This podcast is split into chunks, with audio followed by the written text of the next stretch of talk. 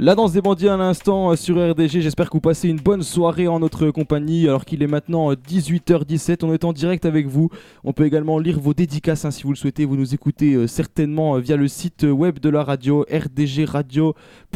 N'hésitez pas surtout à relayer ce site, cette année on veut encore proposer plein de choses. On va justement travailler pour essayer de proposer notamment encore plus de sport peut-être et donc ce sera une année qui on l'espère sera pleine de promesses. Donc n'hésitez surtout pas à relayer la radio, ça nous fait vivre et on est très content de pouvoir partager de bons moments avec vous. Et on va partager maintenant un moment euh, jeu vidéo avec toi, mon cher Nico. Jeu vidéo et cinéma. Eh oui, cinéma, c'est vrai, il y a carrément les deux euh, ce soir, donc euh, on t'écoute, je te laisse la parole, Nico. Bah, qui dit nouvelle année dit aussi nouvelle actualité, et en termes de jeux vidéo, on est bien gâté. Après cette rime bien placée, Parfait. nous allons plonger dans un premier temps dans une polémique du Battle Royale du dernier Call of Duty. À l'occasion de la sortie de la dernière saison du manga L'attaque des titans par Hajime Isayama, un futur partenariat ne plaît pas aux joueurs. Levi, personnage éponyme du manga, va bientôt rejoindre le champ de bataille au travers d'un contenu s'élevant à 20 euros. Dans ce pack, les joueurs pourront retrouver des plans d'armes, un emblème, une arme de poing et bien d'autres. Cependant, le point noir de celui-ci, c'est la représentation dans un jeu d'un personnage tiré d'un animé.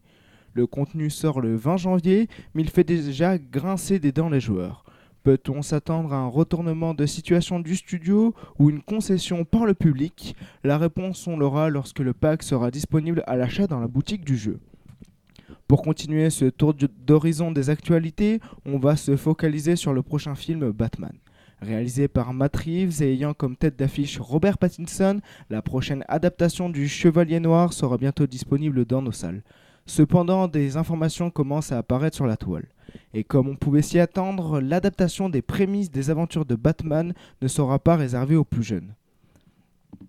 Cette information était encore qu'une rumeur au vu des bandes annonces, mais celle-ci a été officialisée le 11 janvier. Ce prochain film est attendu le 4 mars 2022 aux États-Unis et plutôt dans les salles françaises.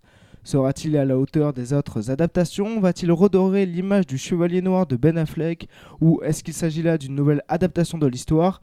Toutes ces questions trouveront leur réponse lors de sa diffusion française. Je reviendrai bien sûr vers vous si de nouvelles informations apparaissent et lors de la diffusion du film pour répondre à toutes ces questions. Et pour conclure en beauté cette première chronique de l'année, on va se pencher sur la polémique qui a entouré le prochain Dying Light 2 Stay Human. Ce week-end, Techland, le studio derrière ce deuxième épisode dans ce monde apocalyptique, a annoncé que pour terminer le jeu, il faudra 500 heures.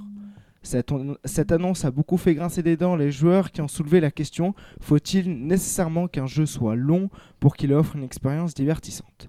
Suite à cela, les développeurs se sont exprimés et sont rentrés dans les détails. Il a été précisé que pour terminer les missions principales, il faudra dépenser 20 heures de son temps. Avec toutes les quêtes secondaires, ce sont environ 80 heures au compteur. Et donc ce chiffre de 500 heures correspond à toutes les missions principales, secondaires, les quêtes et les objets à récolter.